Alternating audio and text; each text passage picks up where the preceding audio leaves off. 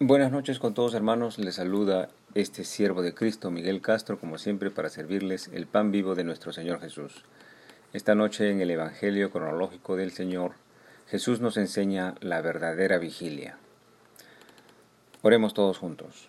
Padre Celestial, te pedimos humildemente, Señor, que nos des paz, que nos des tranquilidad en estos tiempos de elecciones en nuestro país.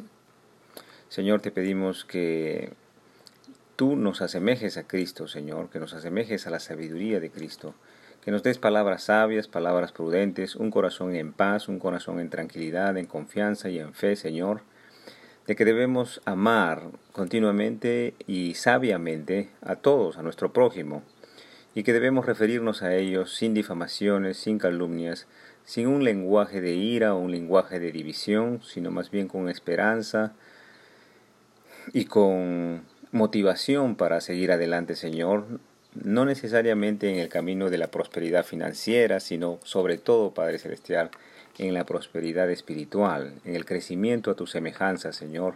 Ayúdanos, no es posible para los hombres, ayuda a unir nuestro país, a que realmente esperemos con paciencia y tolerancia, porque eres tú, Señor, quien decide todas las cosas que están sobre el, suceden sobre el mundo. Tú estás en control, Señor y te pedimos que nos des confianza y también certeza de que todo andará conforme a tu voluntad, Señor. En el nombre de Jesús te oramos por todos los candidatos, tanto por uno como por otro, para que también sus representantes y su partido político maduren y evolucionen en términos de sabiduría, conforme a tus escrituras, Señor. En el nombre de Jesús te lo pedimos con todo el corazón por los siglos de los siglos. Amén.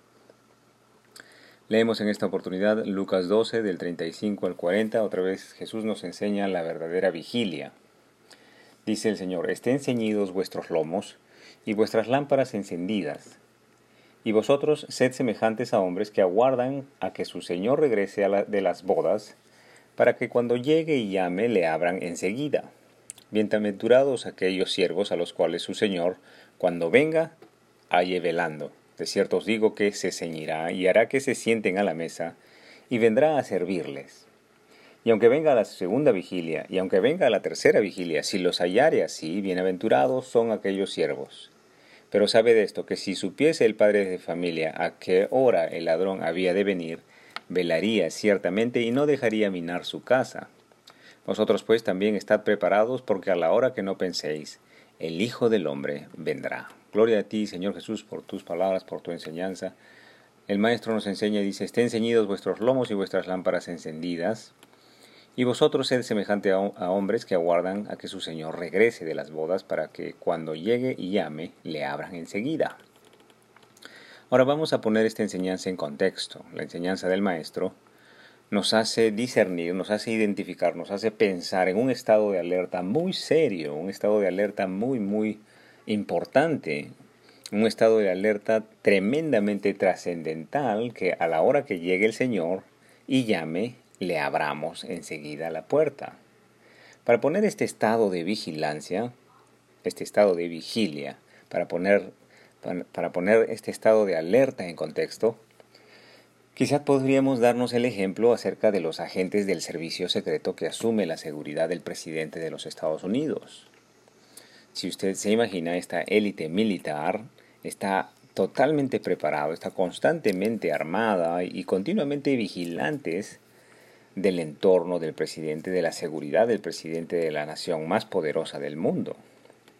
Y todos ellos, todos estos miembros de, estas, de, de esta élite del servicio secreto están alertas y atentos a todo lo que hace y dice el presidente.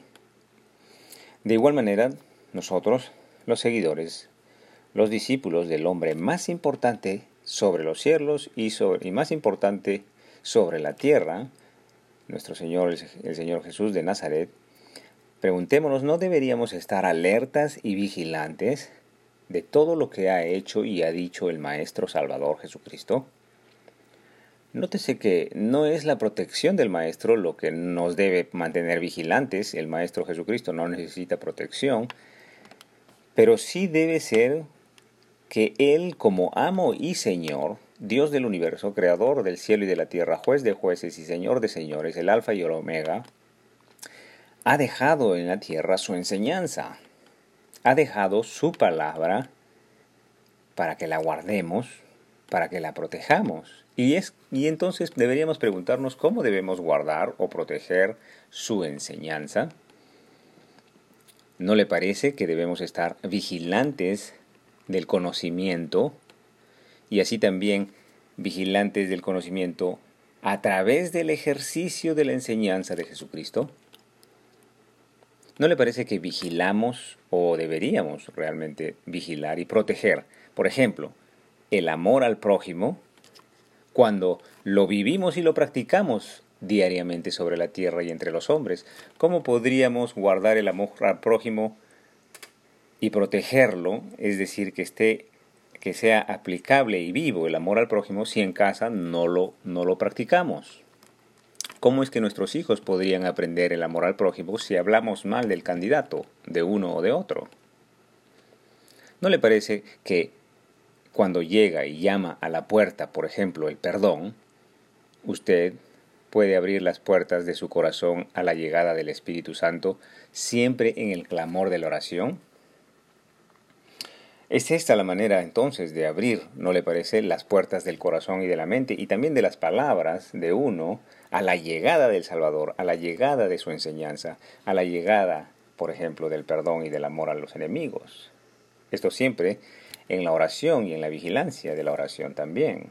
El maestro dice, Bienaventurados aquellos siervos a los cuales su Señor, cuando venga, halle velando, de cierto os digo que se ceñirá y hará que se sienten a la mesa y vendrá a servirles, y aunque tenga, y aunque venga la segunda vigilia, y aunque venga la tercera vigilia, si los hallare así, bienaventurados son aquellos siervos. Gloria a ti, Señor Jesús, por tu palabra. Orémosle al Señor que nos permita estar velando, vigilando nosotros mismos en el ejercicio vivo de su enseñanza, en la aplicación viva de su enseñanza, pues que así también la protegemos y la guardamos para que sea manifestación de la existencia viva de su escritura y del Espíritu Santo en los hombres que aman a Dios, que a, su, vez también nos permita motivar y fortalecer a otros en el ejercicio también, por ejemplo, del amor al prójimo. Nos permite el Salvador ser siervos útiles que entreguemos nuestro aliento a predicar el Evangelio del Salvador y no solamente predicarlo, sino aplicarlo y no nos quite la llama del amor Gloria a ti, bendito sea, bendito y alabado sea el Señor Jesucristo. El maestro dice, pero sabed esto que si supiese el padre de familia a qué hora el ladrón habría de venir, velearía ciertamente y no dejaría minar su casa. Vosotros pues también estad preparados, porque a la hora que no penséis, el Hijo del Hombre vendrá. Gloria a ti, Señor Jesús.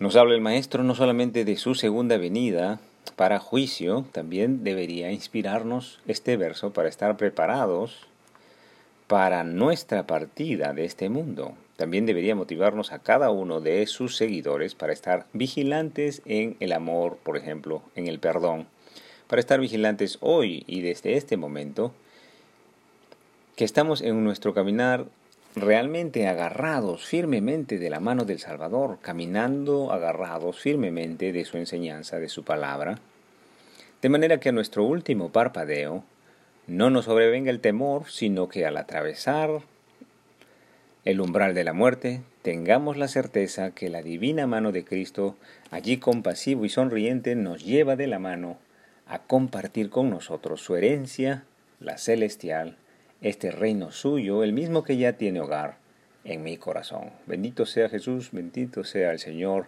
Jesús de Nazaret. Muchas gracias por su tiempo. Hasta aquí el estudio bíblico del día de hoy. Continuaremos el día de mañana si Dios así nos lo permite. Que el Señor os acompañe en vuestro angosto caminar, el cumplimiento vivo de la palabra de Dios. En el nombre del Padre, del Hijo Jesucristo y del Espíritu Santo. Amén.